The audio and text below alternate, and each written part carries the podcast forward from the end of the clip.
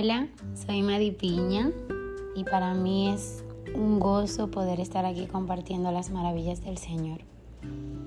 Estamos en el mes de noviembre, mes de la familia. Y no podemos pasar este mes sin recordar en el libro de Josué capítulo 24 versículo 15 cuando Josué declara y si no les parece bien servir al Señor, escojan hoy a quién han de servir, si a los dioses que sirvieron sus padres, que estaban al otro lado del río, o a los dioses de los amorreos en cuya tierra habitan. Pero yo y mi casa serviremos al Señor.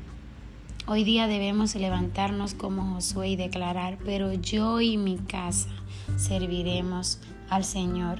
Vemos que el pueblo más adelante respondió, Lejos de esté de nosotros abandonar al Señor para servir a otros dioses, porque el Señor nuestro Dios es el que nos sacó a nosotros y a nuestros padres. Recuerdan que les sacó de Egipto. Y en el versículo 19 Josué les dice, ustedes no podrán servir al Señor, porque Él es Dios santo él es Dios celoso. Él no perdonará la transgresión de ustedes ni sus pecados si abandonan al Señor y sirven a dioses extranjeros. Él estaba diciendo, hasta que ustedes no dejen la idolatría, no podrán agradar a Dios.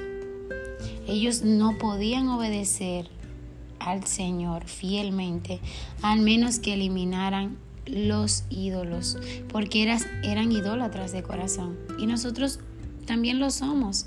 Y hoy día debemos renunciar a esos ídolos que estamos colocando en lugar de Dios en nuestras vidas. En el, como padres en la crianza, ¿cuál es nuestra meta hacia la crianza de nuestros hijos? ¿Apuntarles hacia Cristo o apuntarles a un éxito aquí en la tierra? Nuestra labor descansa en Cristo. O sea, cada día nosotros debemos, debemos ir a la presencia del Señor para ser equipados de todas las herramientas, para guiar a nuestros hijos en su camino, pero que éste dé gloria a Dios. Debemos disciplinar y amonestarles en el momento correcto, enseñarles la palabra, guiarles sembrar esa semilla y a su tiempo va a dar su fruto.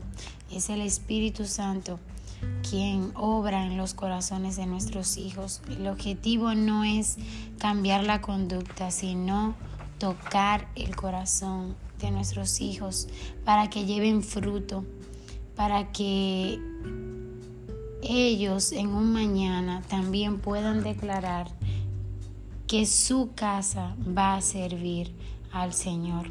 Debemos aferrarnos cada día más y más a las promesas de nuestro Señor, pero hoy día más que nunca debemos hacer esta declaración y aferrarnos a ella. Yo y mi casa serviremos al Señor.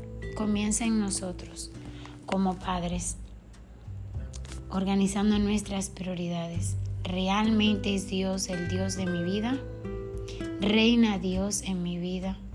Mi meta cada día es vivir corandeo, es vivir delante de la presencia de Dios, en la presencia de Dios y para el Señor. Eso significa corandeo todo el día delante de la presencia de Dios. O sea que mi meta es agradar y honrar al Señor. No buscar la aprobación del mundo. No ir con, en la no ir como los demás para encajar, sino es nadar contra la corriente. Elegir servir a Dios y guiar a mi familia a Dios es ir contra la corriente.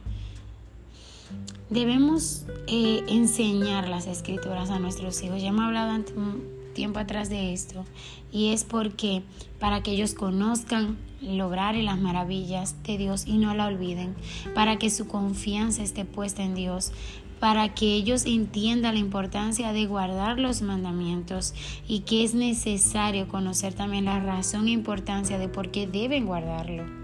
y también para que la generación venidera conozcan de Dios.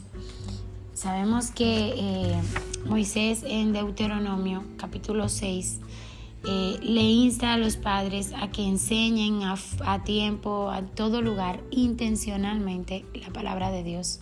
Yo digo que hoy día más que nunca porque sabemos todo lo que hay, que si eh, el feminismo, la homosexualidad, todos esos temas que, sabemos todo lo que se está moviendo, el aborto, eh, una sexualidad desenfrenada totalmente, de que mi cuerpo es mío, yo hago lo que quiera. Ya hoy día eh, se, se anima a no guardar la pureza, sino a dar rienda suelta a los deseos de la carne a que mi corazón me guíe y todo eso es antibíblico.